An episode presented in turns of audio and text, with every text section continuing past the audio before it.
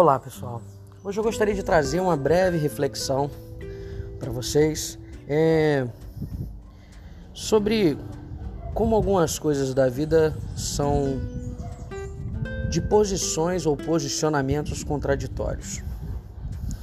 É, um dos trabalhos que eu tive que exercer durante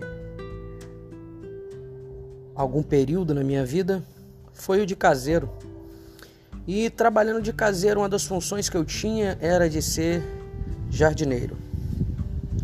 E cuidando de plantas, cuidando do jardim, eu consigo fazer algumas reflexões sobre pensamentos e posicionamentos que tomamos ao longo da nossa vida.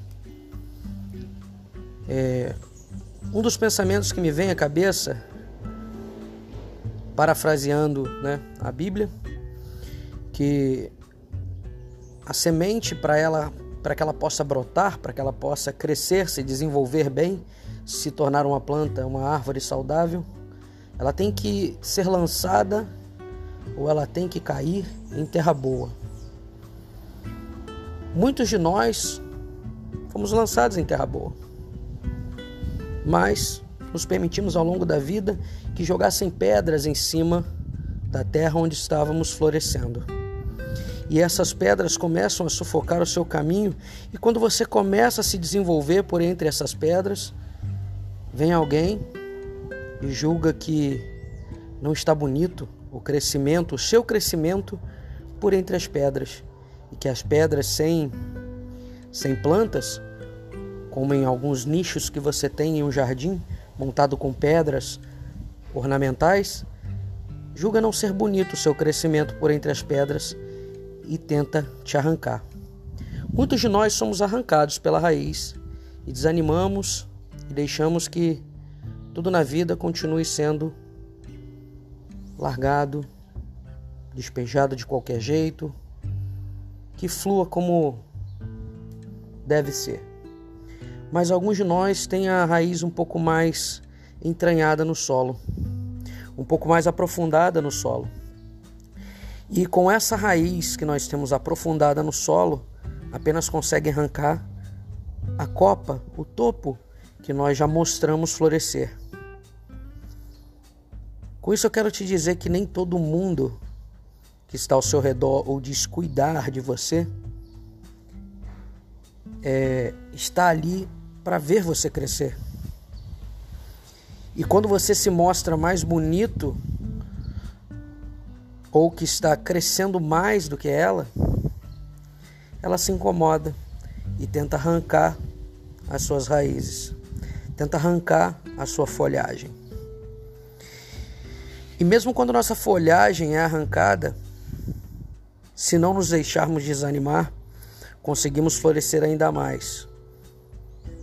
E uma coisa que devemos pensar: pedras são base são alicerce para muitas coisas, inclusive para que você possa crescer também.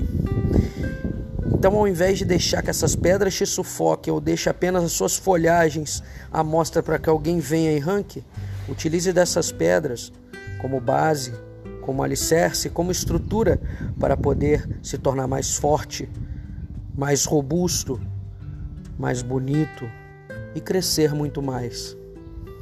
Crescer e se desenvolver como uma bela árvore que você pode ser. É bonito pensar que alguns, algumas pessoas se abdicam de, de comer carnes ou derivados de animais para dessa forma protestar contra tantas coisas que a humanidade tem feito de errado e escolhendo uma vida onde você não faz parte de tais hábitos que incomodam você, como o consumo excessivo de animais. Nós fazemos parte de um ciclo de vida, de uma cadeia alimentar onde nós, seres humanos, nos colocamos através do tempo no topo. O errado é o consumo excessivo, é o deixar estragar, é o querer mais do que você pode consumir e acabar com isso gerando mortes de animais, de forma às vezes prematura ou com excessividade.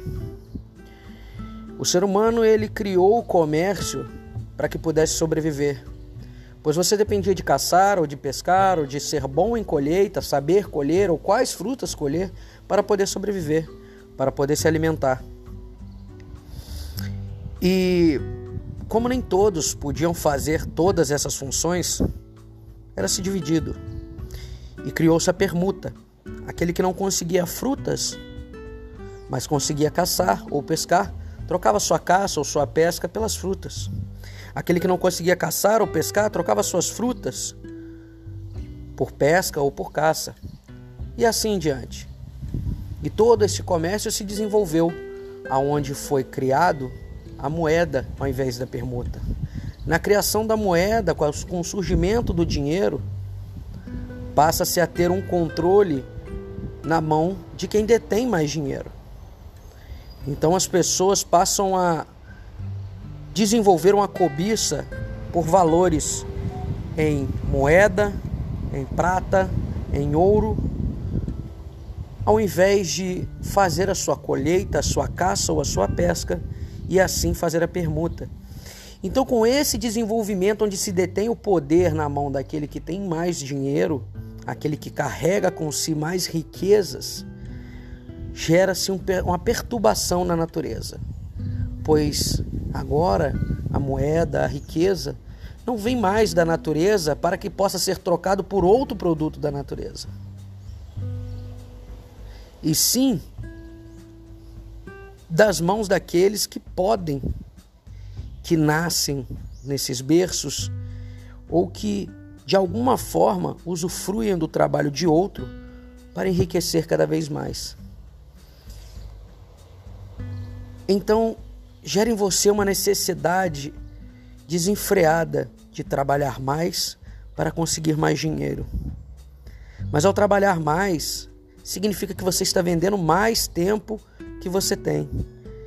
E você não sabe ao certo quanto tempo você tem aqui na Terra e está deixando às vezes de usufruir desse tempo com sua família, com seus amigos, com as pessoas que realmente se importam com você ao seu redor e vendendo o seu tempo para que outras pessoas possam estar enriquecendo cada vez mais.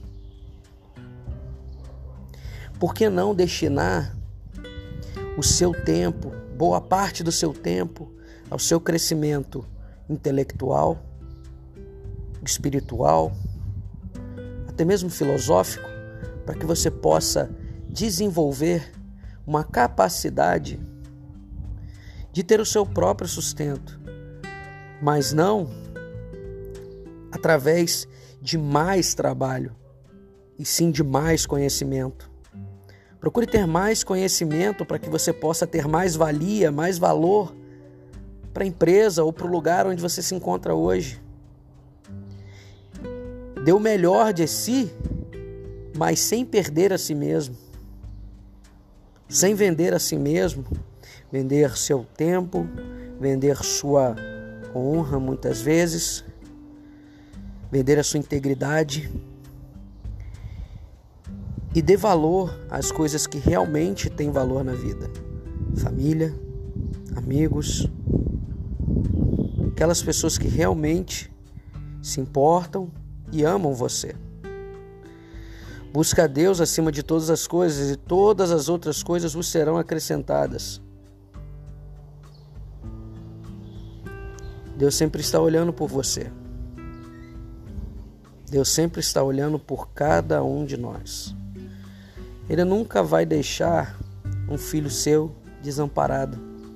Assim como você se esforça hoje para que seu filho possa ter tudo o que ele precisa para poder crescer, se desenvolver bem e sempre pensando num futuro melhor. Deus também olha para você como um pai olha para um filho e ele quer um futuro melhor para você.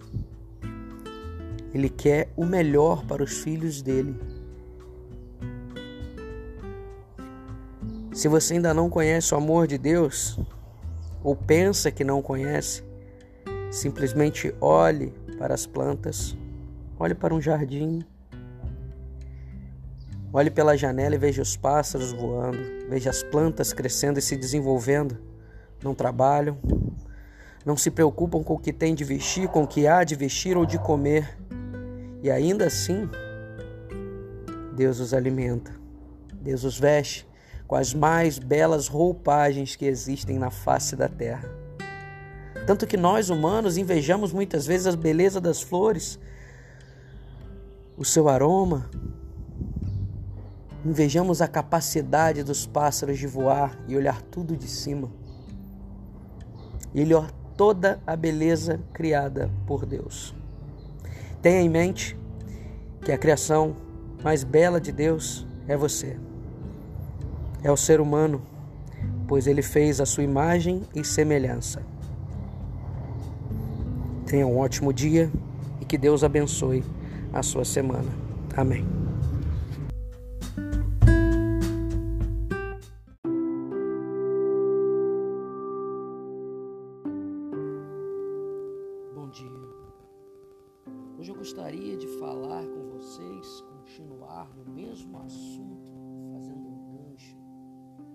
Jardim, sobre as plantas.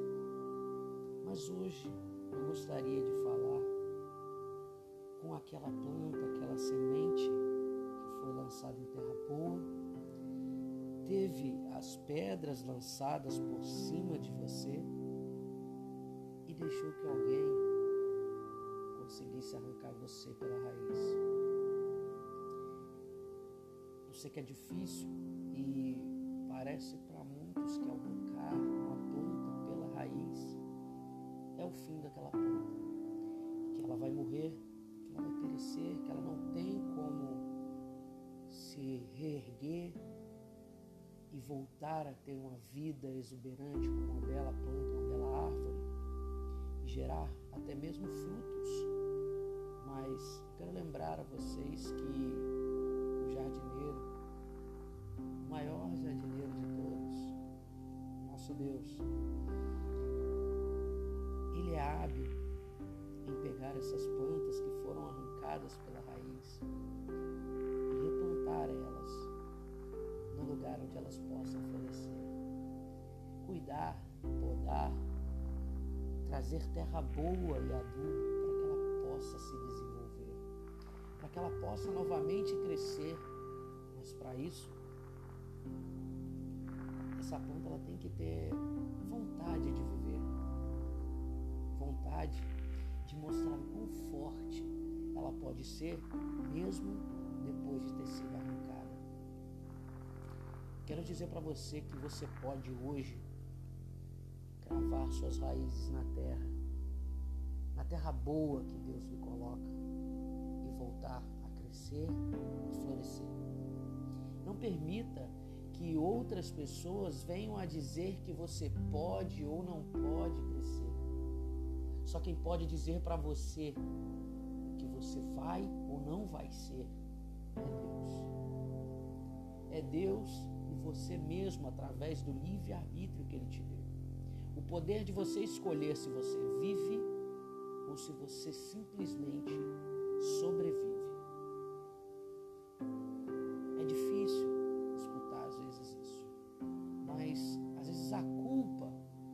Estarmos parados, estagnados, onde não conseguimos crescer, pertence a nós mesmos.